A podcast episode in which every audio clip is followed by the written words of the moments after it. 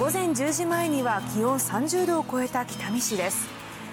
この暑さを楽しみに水遊び場には大勢の子どもたちが集まっていました。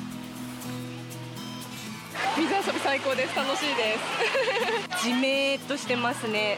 なんかいつもだったら曇りだったらかなんか涼しいんですけどそんなこともなく道内は南からの暖かく湿った空気の影響で広く雲に覆われており蒸し暑い状態が続いています。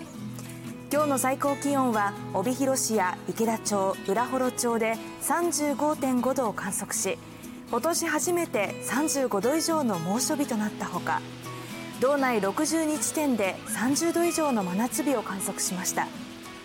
この気温の高い状態は今後1週間は続く見込みで熱中症や食中毒に厳重な警戒が必要です。